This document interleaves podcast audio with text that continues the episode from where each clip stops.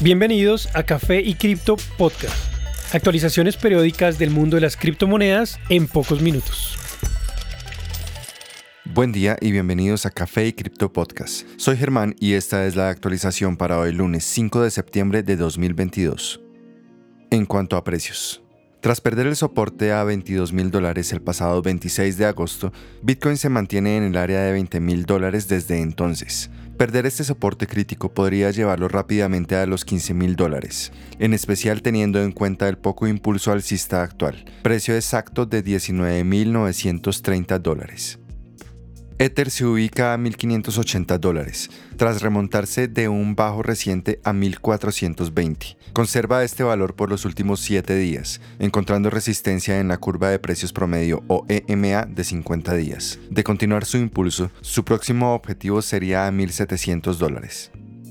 Tras caer más de 20% desde su precio máximo reciente, BNB conserva el precio de 280 dólares desde hace 10 días aproximadamente. Una caída de este punto los llevaría a 260, nivel donde se ubicó a finales de julio pasado.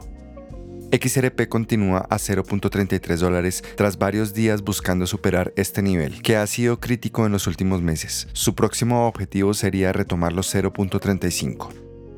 ADA se ubica a 0.51 dólares, habiéndose recuperado tras una caída hasta 0.43. Su impulso actual sugiere una próxima prueba al nivel de 0.52 dólares.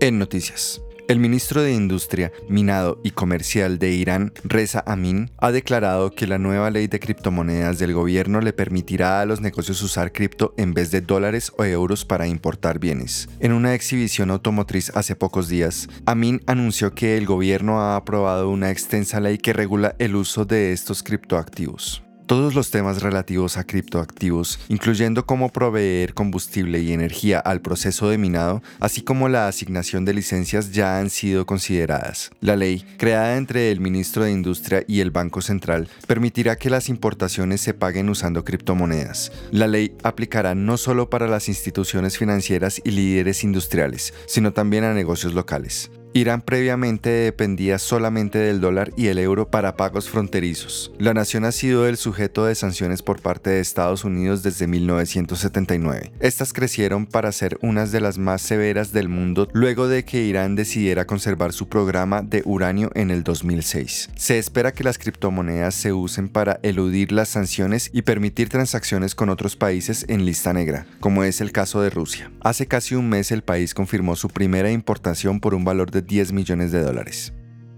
El Sonte, la playa de El Salvador que ha sido bautizada como la playa Bitcoin debido a su aceptación de criptomonedas, recibirá mejoras a través de un plan implementado por el gobierno de El Salvador. La playa ha ganado un estatus icónico por su adopción de Bitcoin. Los gastos se destinarán a la construcción de atracciones turísticas. Al respecto, el presidente Bukele dijo, Construiremos un área de 15.000 metros cuadrados, donde habrá un centro comercial, club de playa, planta de tratamiento, entre otros. Adicionalmente, la región conocida como la playa de la ciudad surf también se beneficia de estas renovaciones. Las inversiones llegan a más de 200 millones. Estas inversiones van en línea con lo que el gobierno ha dicho previamente respecto al rol que ha tenido Bitcoin y el surf en la expansión turística del país. Un reporte reciente confirmó que El Salvador fue uno de los países en la lista de naciones que habría recuperado las ganancias turísticas a los niveles que tenían antes de la pandemia. Bukele dijo que esto se debe a tres factores. Bitcoin, el crecimiento del surf y la lucha contra las pandillas. Morena Valdés, ministro de Turismo, indicó que Bitcoin como moneda oficial contribuyó a un crecimiento de 30% en la industria.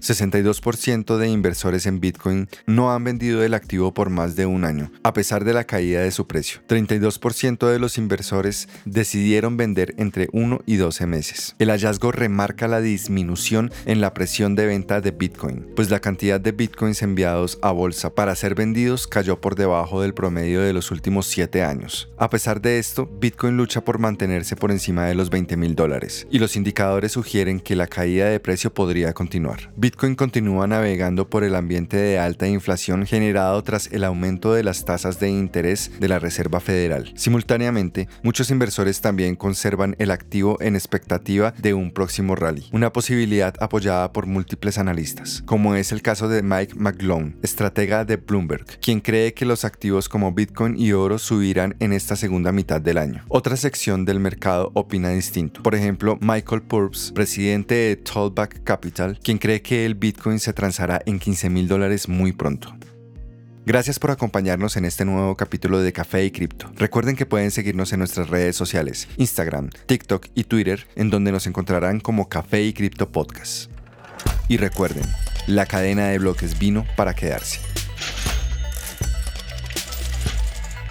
Café y Cripto es un podcast producido y editado en Bogotá, Colombia con la participación de Miguel Santamaría en la investigación, Elizabeth Bernal en la voz y dirección de marketing, y Germán Méndez en la voz, producción y diseño sonoro. Idea original Miguel Santamaría.